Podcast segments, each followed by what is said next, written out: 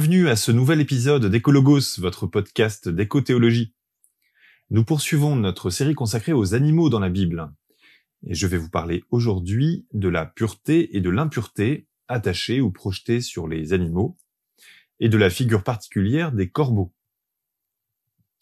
Pureté et impureté en premier lieu, telles qu'elles apparaissent dans les deux grands livres de codification religieuse et civile, le Lévitique au chapitre 11 et le Deutéronome, Deutéronome qui est présenté comme, je cite, les paroles que Moïse adressa à tout Israël au-delà du Jourdain. Deutéronome au chapitre 14. Les deux textes sont assez similaires, même si le texte deutéronomique est plus condensé. Les catégories de pureté et d'impureté ne sont pas propres aux animaux, mais elles sont également relatives à des comportements familiaux, sexuels ou à des états corporels. Ce sont des catégories qui se superposent mais ne se confondent pas exactement avec celles de la sainteté. Pour autant, euh, la pureté paraît nécessaire pour approcher ce qui est saint. Ainsi, en Lévitique euh, chapitre 11, euh, verset 44, on lit « Car c'est moi, Yahvé, qui suis votre Dieu, vous vous êtes sanctifiés et vous êtes devenus saints, car je suis saint, ne vous rendez donc pas impurs avec toutes ces bestioles qui rampent sur terre. » L'impureté, donc, est contractée en mangeant certains animaux ou au contact de leurs cadavres. Les deux textes détaillent les critères de reconnaissance euh, pour les animaux terrestres, pour les animaux aquatiques, pour les oiseaux, pour les bestioles ailées comme euh, les sauterelles, les bestioles qui rampent sur terre et les bestioles qui grouillent sur terre. Et sont associés des listes d'animaux. Dans les deux textes euh, se trouvent les mêmes listes d'animaux terrestres impurs, le chameau, le daman, le lièvre, le porc, et d'oiseaux impurs. Et si je reprends la traduction de la Bible de Jérusalem, je lis le vautour griffon, le gypaète, l'orfraie, le milan noir, les différentes espèces de milan rouge, toutes les espèces de corbeaux, l'autruche, le chat-huant, la mouette et les différentes espèces d'éperviers, le hibou, le cormoran, la chouette, l'ibis, le pélican, le vautour blanc, la cigogne et les différentes espèces de hérons, la huppe, la chauve-souris. La traduction de cette liste n'est pas certaine, car plusieurs noms et plusieurs mots hébreux n'apparaissent que dans ce passage et on n'est pas certain de l'espèce désignée. Quoi qu'il en soit, les corbeaux en font partie.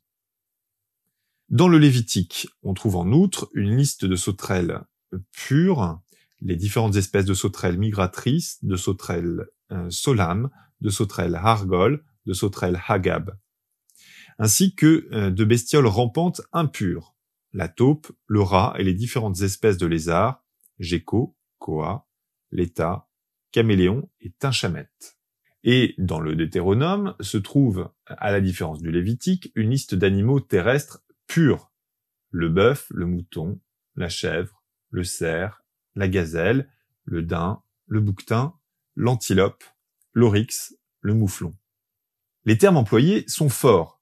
C'est l'opposition entre le tahor, le pur, et le tameh, l'impur. Mais on parle aussi d'abomination, avec les mots shefetz et toheva.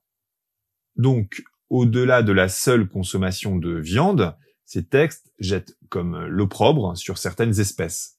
Ils instaurent la dévalorisation de l'image de ces animaux. Cette question des animaux purs et impurs, on la retrouve dans le récit du déluge. Dans un épisode précédent, je vous expliquais que se mêlent dans ce récit des passages où Dieu est appelé Elohim et des passages où Dieu est appelé Yahvé. La désignation d'animaux purs et impurs marque justement une petite contradiction entre ces deux sources. Ainsi, en Genèse chapitre 7 verset 2, je lis, de tous les animaux purs, tu prendras sept pères, le mâle et sa femelle, des animaux qui ne sont pas purs, tu prendras un couple, le mâle et sa femelle, et aussi des oiseaux du ciel, sept paires, le mâle et sa femelle. Alors que, dans l'autre source, il n'y a qu'un seul couple par espèce, qu'il soit pur ou impur. Cette différence s'expliquerait à la sortie de l'arche, en Genèse chapitre 8, verset 20, je cite, Noé construisit un autel à Yahvé, il prit de tous les animaux purs et de tous les oiseaux purs, et offrit des holocaustes sur l'autel.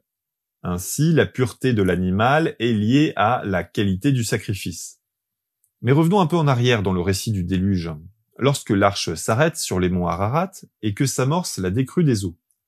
Avant d'envoyer une colombe qui lui ramènera finalement un rameau d'olivier, vous connaissez l'histoire, Noé envoie un corbeau en reconnaissance. Au bout de quarante jours, Noé ouvrit la fenêtre qu'il avait faite à l'arche et il lâcha le corbeau qui alla et vint en attendant que les eaux aient séché sur la terre. Certes, il y a un contraste narratif évident entre le noir corbeau et la blanche colombe. Mais le rôle du corbeau n'est pas du tout péjoratif, ce qui est très curieux pour un animal censé être vraiment infréquentable. Cet aspect n'a pas échappé aux commentateurs juifs. Je voulais à ce sujet citer le Midrash Rabbah, qui est un, ouvrage qui compile l'exégèse juive. Le Midrash Rabbah se structure à la fin de l'Antiquité, à la fin du 5e siècle après Jésus-Christ. Donc attention, euh, je suis en train de vous faire faire un saut de plus de dix siècles par rapport à la date de rédaction du, texte de la Genèse. Et donc le Midrash euh, dit à propos de ce verset, je cite, Rabbi Youdan, au nom de Rabbi Youda bar Rabbi Simon, dit Le corbeau se mit à plaider sa cause. Parmi tout le bétail, les animaux sauvages et les oiseaux dont tu disposes, tu n'as trouvé que moi envoyé. À quoi sers-tu au monde rétorqua Noé. Tu ne peux être ni mangé, ni apporté en sacrifice. Selon Rabbi Berekia, au nom de Rabbi Abba bar Kahana, le Saint béni soit-il dit à Noé, accueille-le à nouveau dans l'arche, car un jour viendra où le monde aura besoin de lui. Quand cela? demanda Noé. Lors de l'assèchement des eaux de dessus la terre, un jour se lèvera un juste, qui assèchera le monde, et là j'aurai besoin du corbeau. Ce qui fait référence à l'épisode d'Élie dont nous allons parler euh, tout à l'heure. Mais auparavant, euh, citons euh, Ésaïe chapitre 34 verset 11, où on retrouve une mention dans laquelle le corbeau se distingue par sa mauvaise réputation. C'est le, le, jugement contre Édon qui sera dévasté. Je cite, ce sera le domaine du pélican et du hérisson. La chouette et le corbeau l'habiteront. Et pourtant, le corbeau a un rôle très positif dans le récit du ministère du prophète Élie, dans le premier livre des rois. Élie s'oppose au roi idolâtre Achab et doit fuir. Alors, je lis le premier livre des rois, chapitre 17, versets 2 à 6, la parole de Yahvé lui fut adressée en ces termes, Va-t'en d'ici, dirige-toi vers l'Orient, et cache-toi au torrent de Kérit, qui est à l'est du Jourdain. Tu boiras au torrent, et j'ordonne au corbeau de te donner à manger là-bas. Il partit donc, et il fit comme Yahvé avait dit, et alla s'établir au torrent de Kérit, à l'est du Jourdain. Les corbeaux lui apportaient du pain et de la viande le matin, du pain et de la viande le soir, et il buvait au torrent. Le passage contraste fortement avec les prescriptions que nous avons vues dans le Lévitique et le Deutéronome. Le corbeau, animal charognard, devient compagnon d'un immense prophète et lui apporte de la viande qu'il a touchée, voire qu'il a chassée. Dieu confie Élie aux soins attentifs des corbeaux. Notons également euh, que dans le Cantique des Cantiques, il n'est pas euh, du tout dévalorisant de comparer les cheveux de son bien-aimé aux ailes du corbeau, chapitre 5, verset 11, ces boucles sont des palmes, noires comme le corbeau. Dans le livre de Job, euh, au chapitre 38, verset 41, au sein de la réponse de Dieu à Job, Dieu interpelle Job en disant Qui prépare son gibier pour le corbeau quand ses petits titubent, faute de nourriture, et appelle au secours vers Dieu? Le gibier du corbeau dont il est question suscite un certain dégoût, cette impureté du corbeau est d'ailleurs un écho à celle de, Job, qui est frappé d'un ulcère malin depuis la plante des pieds jusqu'au sommet de la tête. Ça, c'est au chapitre 2, verset 7. Et pourtant, Dieu se révèle sensible à cette vulnérabilité des petits du corbeau qui titubent de faim.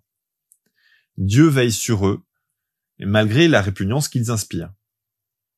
Dans le psaume 147, au verset 9, on trouve une image très similaire à ce passage du livre de Job.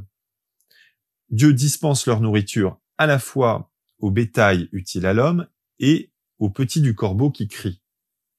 Ce qui est magnifique, c'est de retrouver cette image parmi les évangiles. Un petit rappel, euh, on distingue parmi les quatre évangiles les trois évangiles synoptiques d'une part, Marc, Matthieu et Luc, dont le contenu est plutôt, plutôt proche et l'évangile de Jean qui est un peu plus tardif. L'évangile de Marc aurait été rédigé entre 64 et 70, c'est-à-dire avant la ruine de Jérusalem. Luc et Matthieu auraient été rédigés entre 75 et 90. Et peut-être que je, vais faire une petite parenthèse pour ceux qui, qui seraient effrayés par cette datation. Un récit des années 80 euh, serait rédigé 50 ans après euh, la mort de Jésus. 50 ans en mémoire humaine et qui plus est dans une société où la transmission orale est fortement développée, ce n'est pas grand-chose. Pour nous, un événement majeur d'il y a 50 ans, c'est par exemple mai 68.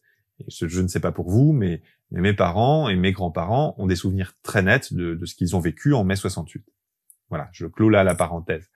Euh, Luc et Matthieu ont des similitudes avec Marc. Euh, ceux qui supposent euh, qu'ils connaissaient le manuscrit de Marc. À côté, Luc et Matthieu ont leur bien propre, qui leur est propre à chacun. Mais Luc et Matthieu ont aussi un contenu qui est commun et qui n'existe pas chez Marc. L'hypothèse qui est privilégiée aujourd'hui est celle d'une source autonome, que les exégètes appellent source Q, Q pour Quelle, source en allemand.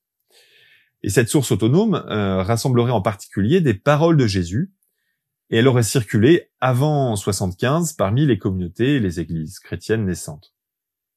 Même si elle a un fondement solide, ça ne reste qu'une hypothèse, puisque aucun parchemin correspondant ne nous est parvenu.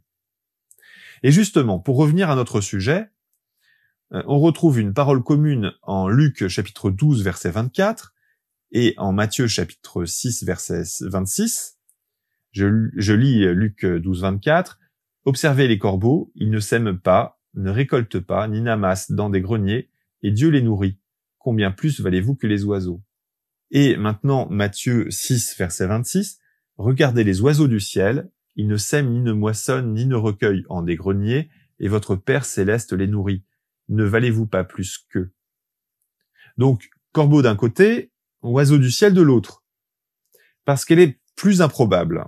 On estime que la version de Luc, celle des corbeaux, est l'originale. Et donc, la source Q parlait bien des corbeaux ce qui signifie que l'image de Job 38 et du psaume 147 aurait prospéré dans la sagesse populaire. Et Jésus mobilise cette image, qui est commune dans la sagesse populaire, pour s'adresser à ceux qui le suivent. Et il le fait alors que cette image choque un petit peu, à cause de l'impureté du corbeau. L'image gêne. Et elle gêne tellement que Matthieu substitue pudiquement les corbeaux par les oiseaux du ciel.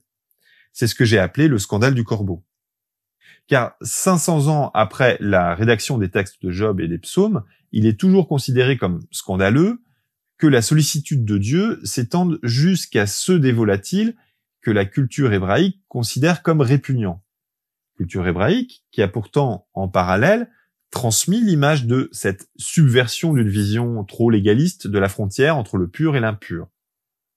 Par cette parole, Jésus invite ici ceux qui le suivent à chercher le royaume de Dieu, en dehors de la stabilité du cadre social, du cadre des certitudes et des codes sociaux qui garantissent normalement l'accès au bien-être. Ce qu'on lit au verset 30 s'agissant de la nourriture et des vêtements, euh, au verset 30 euh, chez, chez Luc, euh, tout cela, les païens de ce monde le recherchent sans répit, mais vous, votre Père sait que vous en avez besoin. Pour chercher le royaume, il ne faut pas avoir peur de franchir ses frontières et de contempler l'action de Dieu dans toute la création. Pour reprendre un terme contemporain, il faut s'en sauvager. Voilà, notre épisode d'Ecologo s'est terminé. À très bientôt.